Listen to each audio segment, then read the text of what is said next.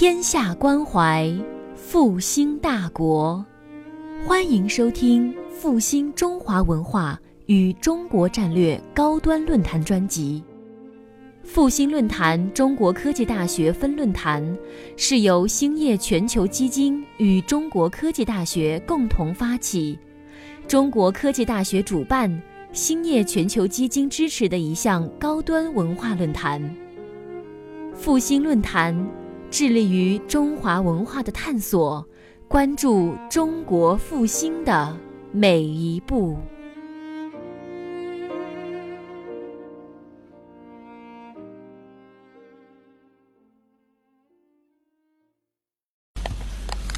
我想，呃，这个报告呢，我想那个主要是想讲这样两个问题。一个呢，就是实际上呢，在经常有学生问我，包括本科生和这个和这个研究生，就是怎么样激发对数学学习和研究的兴趣，和在数学研究当中怎么样寻找和确定主攻方向，那个也创新开拓。呃，底下呢，我就是通过我自己的一些感受和我一和一些著名的数学家接触他们的一些故事。和一大家一起来体会这些问题的解答。我想这些解答呢，也很难说有什么呃，就一定有什么固定的模式。反正大家从这些故事当中慢慢能够体会到，希望大家能体会到这个这些问题的答案。我想主要讲这么四个方面吧：一个是发现问题、激发兴趣；第二个呢是全面认识、发现关键、开拓创新；第三个是努力钻研、克服困难、持之以恒。我想要开拓创新的话，这几个方面都是缺一不可的。最后，我想简单说一下，能够我自己感觉能够得到什么结论。首先，我想提一个问题，就是从北京飞美国旧金山的航线问题。这个问题呢，飞过的飞过的同学或者老师一看马上就知道，可能没飞没飞过的同学可能需要想一下，到底哪一个是正确的。现在我这画的呢，我这鼠标这儿点的是北京，这边呢是旧金山，基本上是在同一个纬度上。红线是表示沿着纬度线飞。绿线呢是靠近白令海白令海峡一些这个方方向飞，黄线呢是往赤道这边偏一些飞，就哪一条线更短？同学当中看哪一位同学有兴趣回答？你要有兴趣回答举手就行。好。应该是绿的。为什么？呃，因为因为地球是一个是一个球体，然后呃。哦，然后，然后这个这个这个地图，这个地图实际上是是把一个球面的东西投影成一个平面的，所以说它跟地球的实际形状是有偏差的。呃，然后呃，然后在球体上面最短的两点应该是一个大圆。然后呃，北京到旧金山的呃，北京和旧金山的纬度都是都是相对来说呃，在在赤道以北的。然后它的大圆的话应该是呃，在在这个。呃，呃，在这个，在这个，在这个地图上的话，在这个投影的话，这个大圆投影在这个上面应该是一个往上面的一个弧，所以说我觉得应该是绿的。呃，很好啊，谢谢你。这是这个确实是实际飞的就是这个航线，就是从北京到旧金山，这是咱们国航或者是美联航都是飞这个航线。飞这航线原因呢，跟刚才这个同学谈的情况基本上是一样的。就是说，实际上我们在球面上看的话，那球面上两点之间的最短连线应该是大圆，就是经过这两点和这个球心，你做一个平面，这个平面和你这球面一截截出来这条线，应该是你这个最短连线。比如现在我画的这北京到金山之间这个绿线就是，红线呢实际上是纬度线，纬度线是怎么得来的呢？纬度线是拿一个平面。垂直于北极到南极这个轴，你跟那个垂直那轴，然后拿这个平面，嗯，这个跟这个球面一截截出来的那个，所以你沿着红线走的话，肯定不是最短的。所以你从直接直观上理解的话，你要是往赤道那边再挪的话，那就更远了。所以实际上是确实是这样的，就是说应该是取经过北京和这旧金山的那个大圆，大圆的略弧应该是最短的曲线。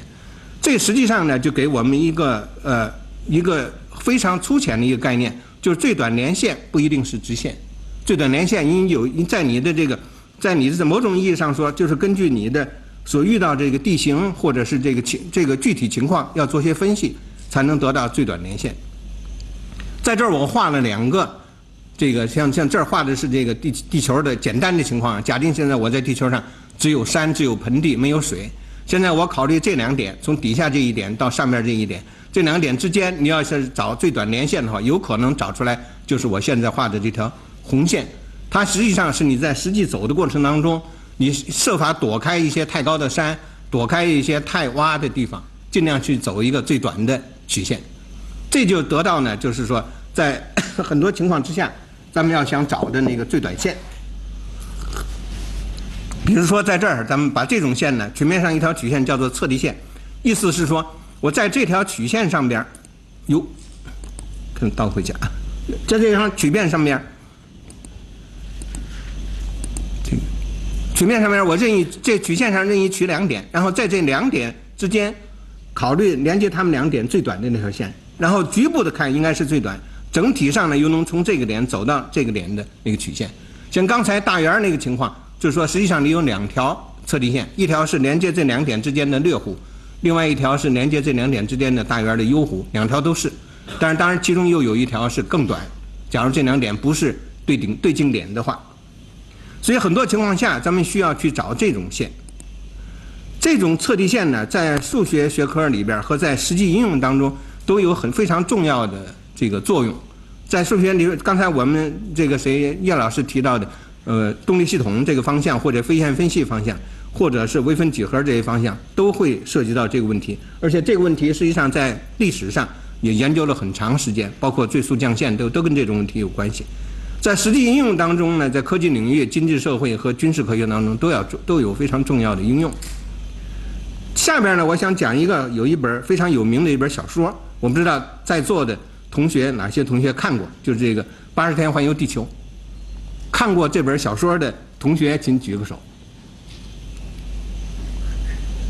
这个好，谢谢啊。就是实际上当时像刘仲林老师，当时跟我们都是就是六六十年代上中学。六十年代上中学的这些，我想几乎所有至少所有男生大概都看过这本书。这个我想这是非常著名的一个这个科普作家，就法国的儒勒·凡尔纳。当时我们上学的时候，我们在南开中学上，南开中学图书馆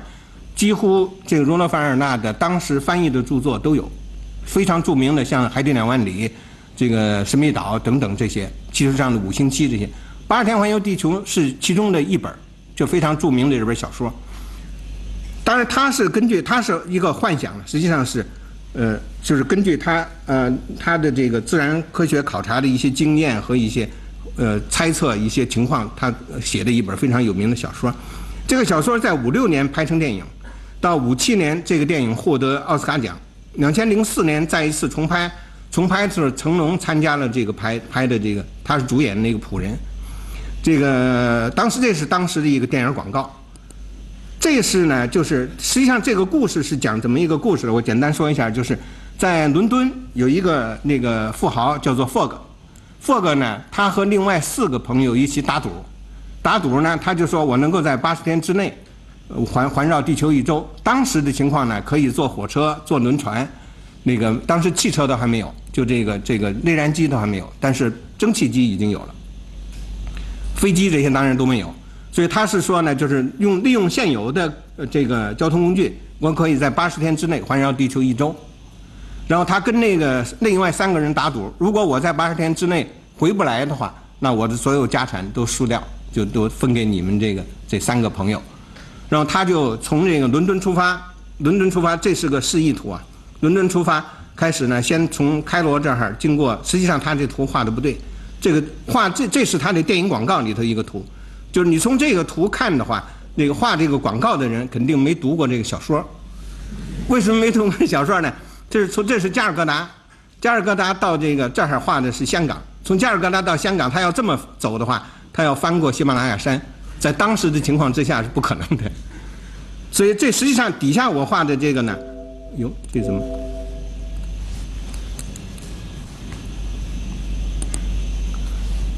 底底下我画的这个白线是他实际走的图，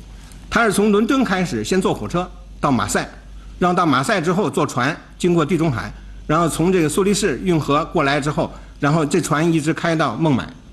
然后从孟买开始呢，他是骑大象经过穿过这个印度大陆，然后到加尔各答，从加尔各答之后再坐船，经过马六甲海峡到这个呃香港，到香港之后再经过上海到横滨，从横滨开始再坐船，这边一直到这个旧金山，然后从旧金山呢坐火车到纽约，从纽约再坐船到回到这个伦敦。这个故事呢是说他到了伦敦的时候，发现呢他是第八十一天到的，所以他就非常沮丧。回到家以后，他以为他的所有家产完全都输掉了。输掉之后呢，第二天早晨醒了之后，他仆人呢就上街去买报纸，买报纸发现呢那个日期是正好是他八十天那个日期，还差几个小时就要到，然后他赶快，结果实际上原因是什么呢？大概坐过飞机大概都有这个感觉，就是实际上因为时差造成的。实际上他这么转顺时针这个方向转的时候，转了一圈回来，他转回来一天，他实际上按在伦敦的时间看。他是八十天之内就回来了，他在，但是他数日了日出数了八十一天，所以最后他赢了。但是咱们现在从数学上看呢，关心的就是他走的这条白线，实际上在每一个局部的看，每两点之间，它都是取的两点之间它能够走的最短的路线。虽然你看这儿有一个角什么的，实际上在它走的可能可能的这个范围之内是取的最短的，同时呢又是一个封闭的路线。所以是，这是在数学上看的话，是一个封闭的测地线。封闭测地线的问题呢，在数学上实际上有很长时间的研究，而且是一个很深刻的，就是很困难的一个问题。实际上，这涉及到什么呢？就是我要研究这个测地线的，就是你封闭测地线，你要想找一个在某种意义上说最短的这种曲线的话，首先你要定义这个曲线的长度。长度怎么来定义呢？我就拿这个，现在我这，比方这个曲线叫做 c。t 是时间的话，我就把这个 c 导数，就是你的速度，速度呢取模长，然后呢从 a 到 b 积起来，相当于是你用用这个速度乘以这个时间，时间从 a 跑到 b，那你得到的就是长度，对吧？然后我再定义呢，就是连接，我给定两点 p 和 q，那 p 和 q 之间两点的距离怎么来定义呢？那地距离呢，我就考虑连接这两点的所有曲线 c 都拿来。它的这个长度当中最小的一个，叫做它的这个距离。你在空间直空间上的话，你随便拿来两点，那连接它的这个最短的线当然是直线，直线你拿尺一量，这直距离马上量出来了。但是有山的话，这件事儿不那么显然。所以但是这个最小值呢是确实是存在的。然后你要说它是测地线或者最短的这曲线的话，那它应该在每两个足够接近的点上。它给的都是你这个距离，就这个距离，这个长度恰好和这距离相等的话，那它就是测地线。但是这样一个问题，在数学上实际上是就是不是确实存在这种封闭曲线？就这 fog 它走的这个路，这种曲线是不是确实存在？这是个相当困难的事儿。因为假如我考虑两种这个这个空间，一种空间呢是环面，就是你拿来一个轮胎面，轮胎面我在轮胎面上看的话。那我把所有的这些封闭曲线都拿来，让我把这封闭曲线都拿来，我算它最短的一个，这样的一个是存在的，所以这样你可以证明呢，这个很容易看到这一定存在，因为它不可能收缩下去，不可能收缩到零，所以你在这个环面上你可以找到最短曲线，封闭曲线，只要你随便拿一个封闭曲线，这个封闭曲线只要不是可以收缩到零的，你让按它一直收缩下去，收缩到最小那条就是，但是在球面上这件事儿就不对了。球面上你拿来这么一个封闭曲线以后，然后你总有办法把它收缩到一个零点去，对吧？你把它稍微变长一点，稍微变短一点，把山都越过去，越过去之后，它就收缩成一个点了。所以不一定能够找到。换句话说，就是你达到长度最小的那个封闭曲线，不一定真正就是你要的那个测地线。所以那个测地线不一定是封闭曲线，不一定是能够得到的。怎么来做这件事儿呢？这件事儿实际上从一八几几年开始，数学家就非常感兴趣，因为这件事儿的研究和 N 体问题，就是说咱们考虑太阳太阳系当中若干个天体运行的问题，它的轨道有直接的关系。直接关系呢，在这个天体力学当中，曾经有非常多的问题归结到这种闭测地线问题。到这个到一，实际上这件事的严格证明是由这美国数学家叫做 George David。Birkhoff，他证出来的，他到他是一九一一七年到一九二七年之间证出这个结果来，就是说在球面上，不管你怎么给山和这个盆地给完之后，这样一个封闭的测地线一定是存在的。美国的数学实际上是在那个在基本上在十八世纪末和十就一九几几年，不是十八世十九世纪末和二十世纪初发展起来。他被认为是美国这个数学家一个最伟大的数学家，就是他在很重要的问题上做出了贡献，其中包括咱们数学界比较熟悉的庞克莱的那个最后定理。今天上午的报告当中还提到，庞克莱最后定理的证明实际上由是由别尔科夫给出来的。他对这个问题的解决是怎么来解决呢？就我这儿画了一个简单的示意图，就这边画的右边这个是地球，上面有好多山，有有盆地。然后这边你画一个光滑的球，光滑的球，你把所有的纬度线都拿来，拿拿平面截截完截出来纬度线，然后找一个光滑影射 F_S，S 是表示从南极到北极的这个高度，然后拿 S 作为参数，那我把这些个纬度线都影射到这边来，因为这是个连续影射，这个纬影射的影射过来的方法有非常多。换句话说，你我改变一个 F_S，我就得到一个新的这个。投射办法对吧？然后我影射过去之后，对每一个固定的 S，我就得到一这边的一个封闭曲线，对吧？让我在所有这些封闭曲线当中取最长的一个，就能量最大的一个，或者说你长度最长的一个。然后我再在所有的这些这个影射方法当中取最小的一个。然后他实际上他是能够证明这样一个东西确实是存在的，而且是大于零的。然后他就知道呢，这中间一定存在这样一条封闭曲线，这是他当时证的基本想法和主要的结果。所以实际上他当时证了一件什么事儿呢？就是不管你这山怎么放，所谓配备黎曼度量，直观上的意思就是你在球面上放山和放盆地的一个办法。你给一个黎曼度量，对应你放山放盆地的一个办法；给一个放山放盆地的办法，对应着一个黎曼度量。不管你怎么放这些山和盆地，它总可以找到至少一条闭测地线。它的方法呢是极小极大方法，极小极大方法底下还咱们还会看到有非常重要的应用，而且它算是最早的一个。但是这件事儿呢，在数学界其他的领域，并没有引起足够大的重视，对这个极小极大方法，甚至于在物理界也没有引起极非常重要的、非常大的关注。所以后面的。发展呢，实际上对极小极大方法的比较重要的发展，是一个三路定理。三路定理的意思是什么呢？就是通常在物理上，大家要找这个问题的解的话，都是来找把这个问题化成一个适当的一个函数，或者叫泛函，在函数空间上定义的一个函数，把那个函数呢叫做上边的那个函数叫做泛函。然后我看这个泛函的极小点，就能量最小的点，通常它都对应你你你这个问题的解。但实际上，这样一个函数呢，咱们学过微积分的话，就高等数学微积分的话，你都知道，就是它的极值点，或者说它导数是零的点，未必都是极小点，也未必都是极大点，很多点是安点，就是我这儿画的，在这个点的地方，既有向上的这个方向，能量向上的变大的方向，也有能量变变小的方向，所以我真正要想解决全面的解决一个问题的话，我不仅应该考虑它的极小点、极大点，还应该考虑它的安点。对吧？才能得到这个整个问题的所有解。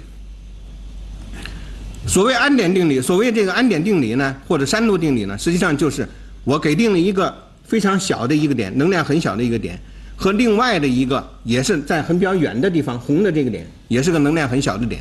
中间这个点呢，假定有个山把它围起来的话，我是不是能找到一个相对来说山上边能量最低的点，从那儿可以越过来，达到这个点？从这个点出发呢，我看这个点的话，那这个点的往沿着山口的往两边山上走，能量是上升的；往里面走和往外走都是能量降低的。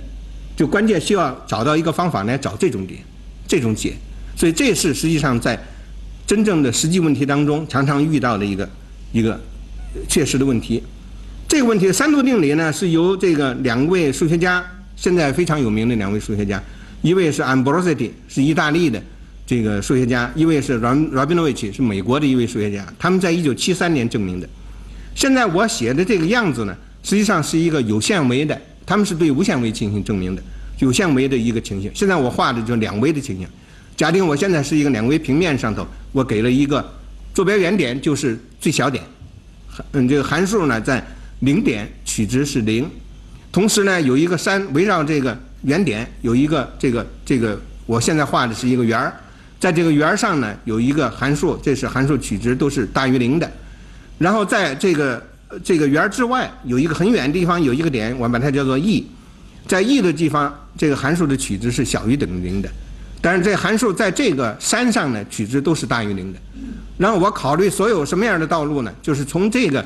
坐标原点一直到这个红色线的这条点，这个点连接它的所有这些道路，这些道路肯定都要翻过这个山，因为你有有山把它围起来了。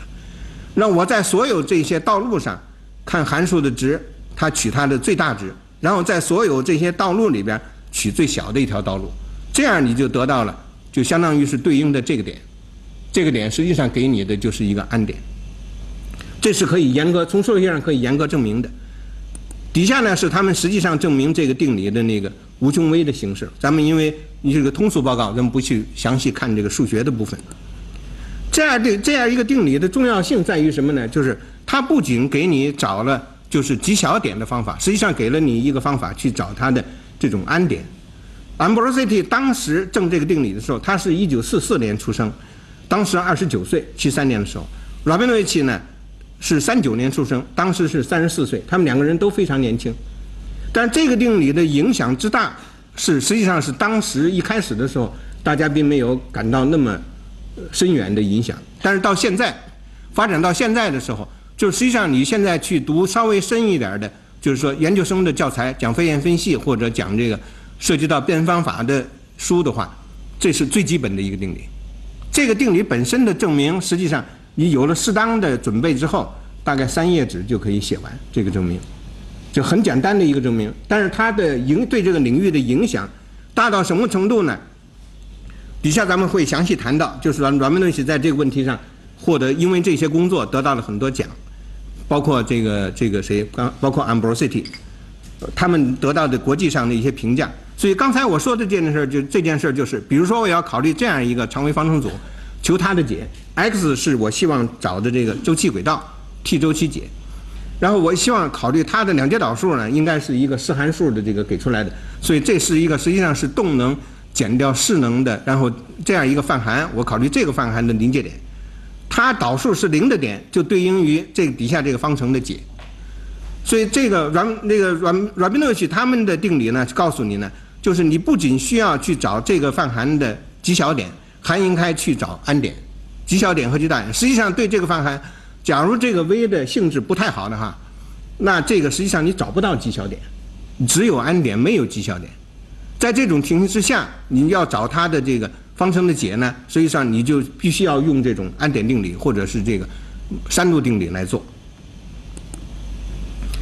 这个呃，谁这个这个 Ambrosity 呢？实际上他在后来成为意大利的那个科学院，他叫做伦琴科学院。他后来变成这个就是伦琴科学院数学部的负责人，就是他因为这个工作和因为他一系列其他的工作，他就得到了很高的荣誉。他是一九八三年的国际数学大会的这个 invited speaker，就是特邀报告人，这是很早了。然后呢，他获得了若干奖项，包括这个。Amero 这个 Prize，这是意大利的这个给的一个奖，同时是意大利伦琴科学院的这个这个这是 Fellow 了，就是成员，和这是意大利伦琴科学院是一一六零三年开始建的。Ramanujan 呢是一九六六年在这个科南研究所，就美国纽约大学获得博士学位，他在那个呃一九九八年获得当当时刚才咱们提到有个 Birkhoff。比尔霍夫呢，后来以别霍夫的名义设了一个别霍夫奖。别霍夫奖呢，就是奖给动力系统方面在这个领域当中做出杰出贡献的人，每四年颁发一次。他后来获得1998年他获得那个奖。那个奖的时候发奖的时候，当时主要提到的他的主要贡献呢，包括这样几个：一个就是他开创了整体分叉理论。整体分叉理论呢，从数学上看的话，就是我假如这个地方有解的话，从这个解地方是不是能够延伸出来更多的解？然后这些延伸出来的解应该到什么地方去？他给出了一个整体的刻画。再就是极小极小极大理论，就刚才咱们提到这个三路定理。再有呢，他进行做了一些，就是今天上午和下午在报告当中提到的关于哈密顿系统的周期轨道的一些呃成果，还有他有相应的相应的一些贡献吧。因为涉及到的这个数学概念比较多，我这儿就不详细介绍。他的导师是约根·莫塞尔。约翰·莫塞尔呢是这个沃尔夫奖的获得者，也当过，就是国际数学大会是由国际数学联盟主持举办的。约根·摩塞尔当过国际数学联盟的主席，而且他在当主席期间，他是一九八六年的前后那四年他当主席。当时国际数学联盟呢是台湾在里头，就四四九年以后，台湾进进入了这个。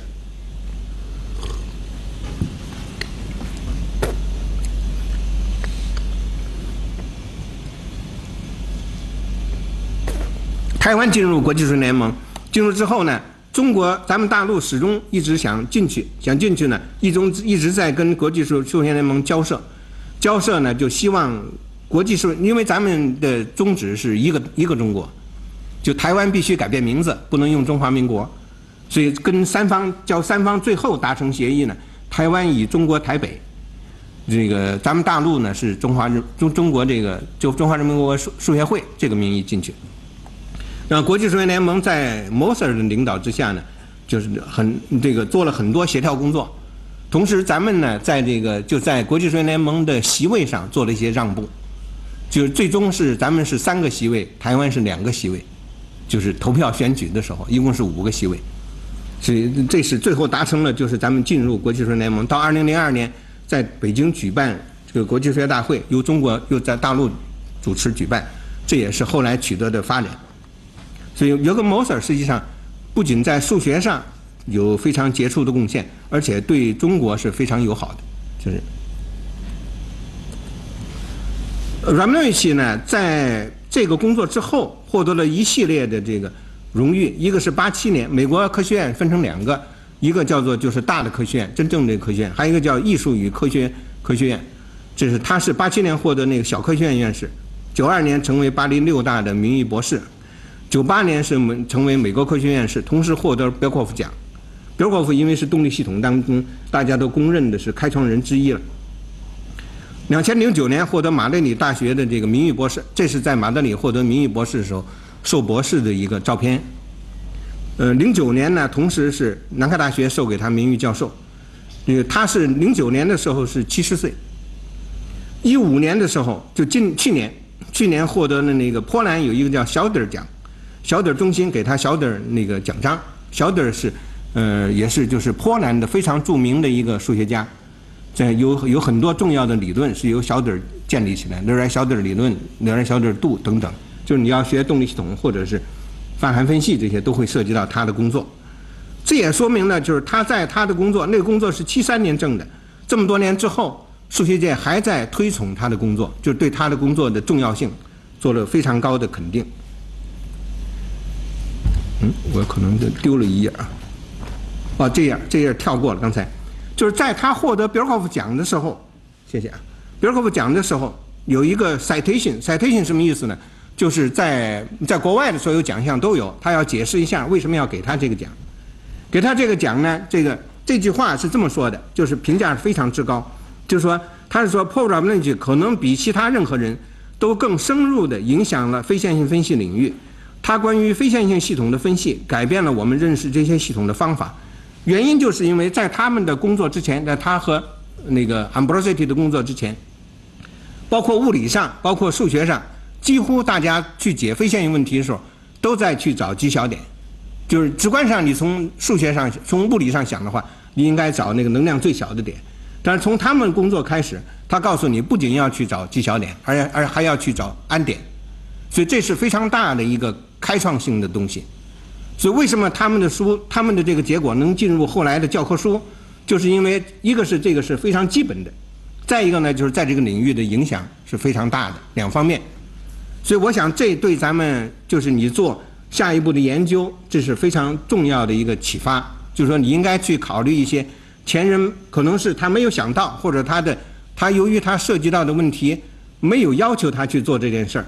他而没有没有去想到的这种这种完全不一样的想法，从完全不一样的想法出发来做这个。别克夫奖呢是由美国数学会和美国工业和应用数学协会两个同时一起共同颁发的，所以这也看出来就是整个国际数学界吧对他的工作的这个肯定。再一个问题呢，就是我想就是很多问题的研究可能需要很长时间的努力。当然，我们有 r a b l i n c 正好是我的博士导师。我当然跟他接触很多，但是我们有机会去问他，也没好意思问过他。你这些问题，你想了多长时间？你们做了多长时间做出来？好像问这种问题也不是太礼貌。所以我想，我以我们做的一个问题的这个情况来给大家介绍一下。你要取得一个实质性的一个进展，可能不是三天两天或者是一两年就能取得重要进展的。所以我想以这个三体问题的拉格朗日等边三角形椭圆解的稳定性，这个的研究作为一个例子来说明。今天这个。呃，胡锡进教授在今天下午的报告上呢，也介绍了这个相关的一些工作。首先，我考虑就是 N 体问题，N 体问题就是，比如说你考虑太阳系，太阳和八大行星，它们按照牛顿定律，它们应该遵循的运，它们的运动应该遵循的一个常规方程组。左边呢是 Qi 是表示第 i 个天体的位置，它的两阶导数是它的加速度，右边它的是它的视函数，视函数求导之后得到那个梯度。所以实际上右边是外力，左边是那个那个加速度，相当于是牛顿的第二定律。所以 r_i 界呢是表示的是两个质点之间的距离，就是 Qi 减 Q 界它们的距离。所以这样的话呢，就是说我们希望把这个问题呢解出来，解出来呢，希望确切的知道，呃，实际上这个人类从很早16世纪、17世纪开始，就希望理解这个花了很大能精力去做这件事儿，希望理解太阳系和行星的运动的规律。包括从哥白尼开始，甚至更早，希望希望确实的理解这些东西。这是拉格朗日，拉格朗日大家都知道，这个非常有名的法国数学家，他在那个1772年发现了一组一组非常特殊的解。这组解呢，就是它是三体问题的解，就三个点总是形成一个，总是任何时刻都构成一个等边三角形。而且每一个点呢，自己沿着自己的椭圆轨道运行。比方这个点是沿着这个椭圆轨道在运行，这个点呢沿着它自己这个椭圆轨道在运行，这个点沿着它这个椭圆轨道在运行。但是这三个椭圆轨道呢有一个共同的焦点，我这因为画图不太好画，所以画的焦点在这儿。再一个呢就是它们的斜率这个是一样的，就偏心率是一样的，这三个椭圆。这样你就看到沿着这椭圆轨道运行的时候呢，这。这个等边三角形呢会改变大小，但是它形状不会变，它总是一个保持是个等边三。到最里头的时候变成很小的一个等边三角形，然后慢慢再散开，再变成一个大的，然后再周而复始的变成更小。这样的东西呢，呃，拉格朗日的办法实际上是他把这个方程这个三个点的这个轨迹的这个坐标，他他有一个办法把它写出来，写出来之后把它带到牛顿方程里头去验算以后，确实是解，所以他确实发现了这样一组解。这后来，这是在太空学家才观测到，就太阳、土星和特洛伊小行星群，小行星群有大概上千个小行星，你把这些小行星的直心算出来，算出来直心和太阳和这个土星三个点，它们的三个直心构成一个等边三角形，它是在任何时刻这件事儿都是对的，就是拉格朗日的解，在在客观世界确实是存在的，但这是他们观察到的一个东西，观察到的直观上给你感觉呢。那这个运动应该是稳定的，但这件事儿实际上花了很长时间，也没有得到严格的证明。就是，但是这件事儿呢，要研究它的稳定性呢，因为是椭圆运动，一个再一个呢，就是它们的质量是任意给定的，就三个质量 m 一、m 二、m 三。然后通过数学家的研究，到这个到一九九几年吧，大约都已经知道了，早就知道了，就是说这个稳定性呢，应该有两个参量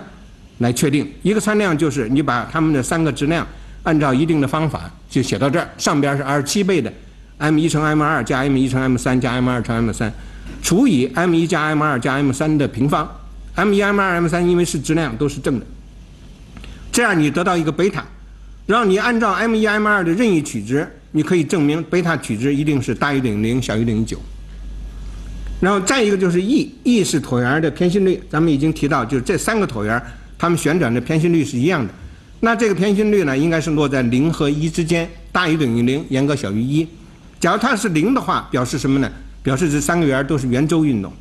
假如是圆周运动的话，那实际上是这三个点在绕着这个直心做这个距离不变的半径不变的一个圆周运动。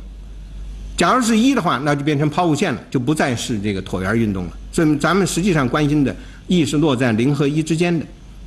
一直到从一九零四年开始到两千零六年。很多数学家，包比如德国的、美国的、西班牙的数学家，对对这个稳定性的做了很多研究。其中呢，对偏心率是零的，或者偏心率大于零，但是非常小，或者呢偏心率非常接近于一的情况，做了很多的这个验证，用严格的给出了证明，证明了它的稳定性的情况。稳定性实际上是根据你这个贝塔的取值不同而稳定性不同，贝塔小于等于一是稳定的，大于一的话是不稳定的。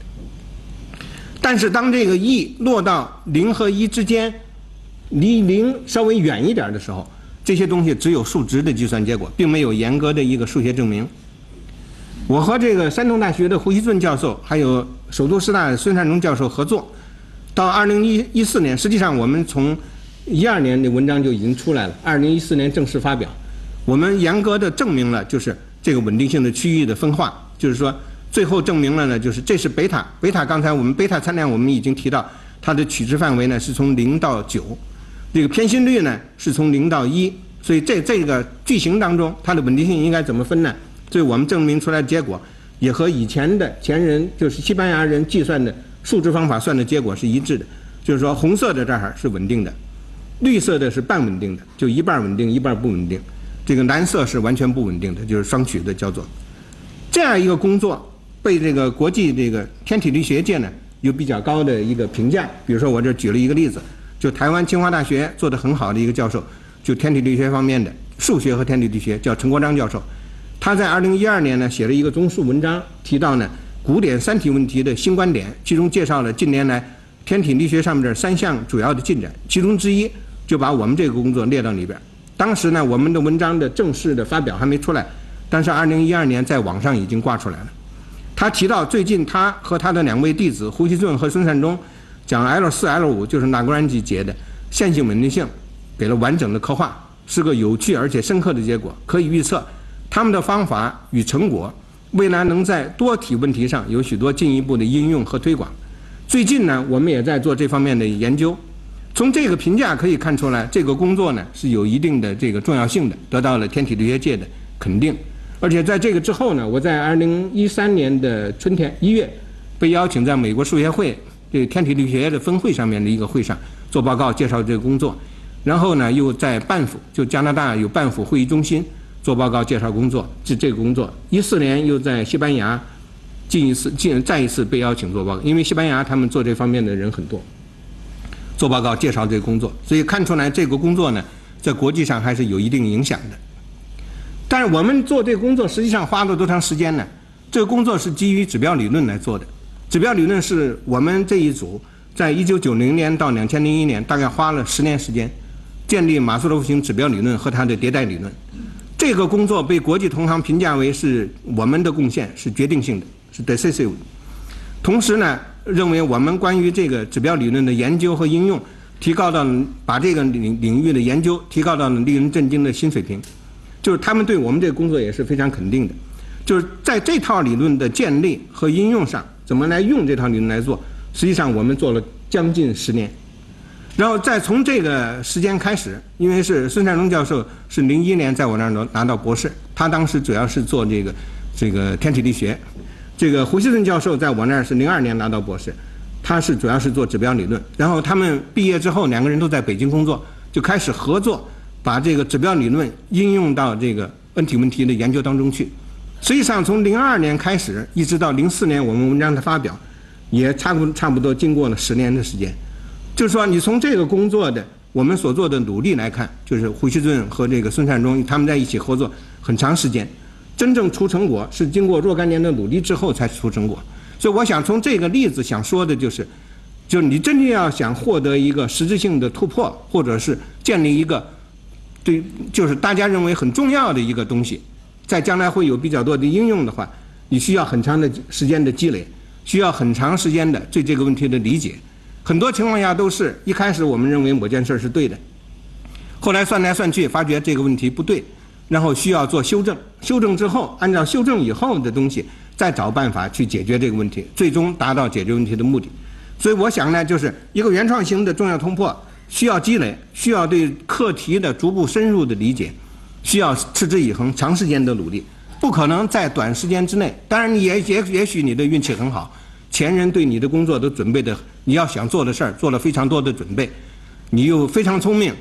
拿过来把这些东西又都学会了，然后几个领域拿到你的工具拿过来之后，正好把这个问题解决掉。但是这种机会非常少，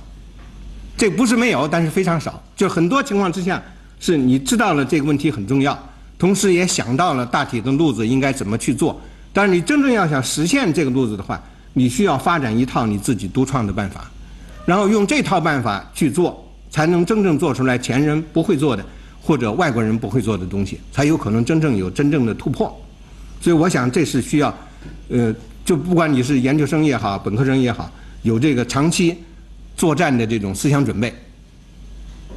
当然跟现在这个咱们这个这个这个大环境可能会有一些矛盾。大环境上可能给青年教师的要求压力很大，要求你出文章比较早，你要想提副教授、提正教授，你要有若干篇文章，而且有若干篇一期文章、二期文章等等。但是我想，你不管你怎么样，就是说你在这个领域上，你想真正在国际上站住脚的话，文章多是没用的。就需要你在这个领域上真正做出有创新性的，而且被国际同行认可的重要的结果，这才能真正最终站住脚。像 Robert Rich 他们做的那个定理，就你现在回过头去看，他们的想法实际上是开创性的，但是那个定理的本身的证明并不难。所以关键是你要有新的这种思想，而且要有持之以恒的这种努力才能去做。最后，我想提爱因斯坦的一句话。这是一三年我在那个柏林到柏林去开会，一三年三月柏林下了很大一场雪，这是什么东西呢？这个照片是那个咱们这儿有很多，就是比如说那个科大在修这个你们的楼，修楼的时候，这个楼的外边要围那个就围很多这个这个这个挡的东西，党的东西咱们外头都贴的小广告，各种广告，柏林贴的是这个它各种宣传的这种宣传画，这是其中的一个，拿德文写的。左边画的是爱因斯坦，右边画的是，因为这是他们图书馆附近在修，是柏林市图书馆，所以他画的是这么一一一个一个照片，嗯那个，他底下写的德文的意思是什么呢？德文写的意思是说，这个爱因斯坦的一句话就是不要担忧你在数学上遇到的困难，我可以向你保证，我遇到的困难更大，所以他是鼓励你在数学上取得发展，就是说在数你在数学上如果有了相当的发展之后。你才可能在你的所从事的专业上，可能取得别人不能达到的那个高度。所以我想呢，我耽误了大家一些时间。我想呢，归结起来的话，我想有这样几点：一个是就是你要保持你的好奇心，学会观察思考，发现新现象，激发兴趣。只有在你学习的过程当中，你发现了别人没有发现的现象，发现了别人没有看到的东西，你才会感觉这个课题是有意思的。比如说，我们现在我这底下的研究生有的在做做东西，做东西的过程当中，他发现了能够找到别人前人没有发现的一类解，那就他觉得这是个很有趣儿的事儿，他愿意花时间去做，而且非常有积极性，甚至于晚上可能都会花很多时间去做这些事儿。所以，我想在你不管你学哪个科目，都是会涉及到这种问题，就是说你要去学会学会从你做的问题当中观察到一种一些新的东西。再一个呢，就是我想在本科学习和研究生学习阶段，很好的、很重要的一个事儿，都是要打好基础，为下一步的发展做充分的准备。像我和这个刘正林老师，就是我们因为都是文化革命期间，呃，等于是六六年上高二、高三，没有机会进正式的大学，后来很多事儿都是靠自学、自己学的，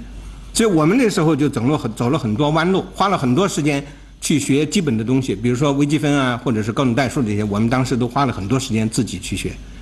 但是现在大家在大学里边学这个，不管你读本科生也好，研究生也好，有老师在那儿，老师给你讲课，老师给你讲课呢，这些课实际上都是经过数学界或者是你学物理的话，物理界千锤百炼出来的一些东西。他跟你讲最关键的一些东西，比较快的使你能够进入到这个研究的前沿，就国际国际上大家感兴趣的东西。所以，我想你利用充分利用好这段时间，本科生和研究生学习阶段，打好基础，为你下一段的发展建立一个非非常好的平台，这是非常重要的。将来你们研究生毕业之后，你自己再学的时候，就会发现你自己要去念一个东西的时候，比你现在有老师给你辅导要困难得多。所以，我想要充分利用好现在的条件。再一个呢，就是我想应该全面的认识老师给你的题目。和这相关的课题，发现其中关键的难点，提出新的想法。第四点，就像刚才我说的，我觉得就是你要需要有相当的积累，因为这个你对一个问题的解决都涉及到你的工具是不是够。当然，也许你我们做那个问题的时候可能运气比较好，正好我们自己呃发展的工具和利用前人的工具加在一起，正好可以正好可以解决掉。也许有的问题可能还很难，现在我们还做不动，原因是我想主要原因还是工具不够，就是我们掌握的知识或者掌握的这些工具还没有达到能够解决这些问题的程度，所以需要有一个长时间的积累，才能真正做出这个有深刻影响的东西。所以我想的话，创新思维的话，就是你要是想，不管是读这个读硕士生也好，读博士生也好。读读本科生，基本上我想要求就是你学懂了一些东西就够了。读硕士生呢，假如是你能够平行的推广前人的一些东西，把前人，比如说前人做长微方程的，或者做做这个椭圆方程的，你可以稍稍改一改条件，也能做出一个类似东西来。你掌握了这个知识就很好了。但是你要是做到博士生的话，可能要求就会高一些。就是说博士生，你总是各校现在都基本上都有这个。发表文章的要求，要求你在 SCI 杂志上发表一篇文章。当然，这种要求不一定是合理的，但是反映了就是说，对博士生的要求需要你有一定的创新性。你没有创新性的话，你肯定你这文章是发表不出来的。就说你有一些你自己的努，通过自己的努力，自己观察看到的一些新的现象，发展的新的思想，创立新的方法来做。但是真正上取真正要取得重大的发展的话，一般情况下都是在你拿到博士学位以后，就是五年到十年当中，是不是能够取得重要的进展？所以我想这是关键的，就是说，包括现在在座的年轻老师也好，研究生也好，我想有应该有这种这种决心和这个，同时呢，就是说循序渐进的，使自己能够逐步在你这个领域站住脚，真正做出重要的东西来。所以最后，我想借这个机会谢谢大家。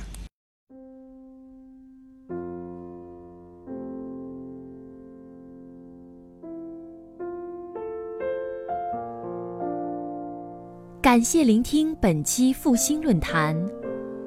复兴论坛中国科技大学分论坛是由兴业全球基金与中国科技大学共同发起的一项高端文化论坛。欢迎您关注复兴论坛的微信、新浪微博及豆瓣小站，我们将向您推送更全面的资讯及更优质的论坛。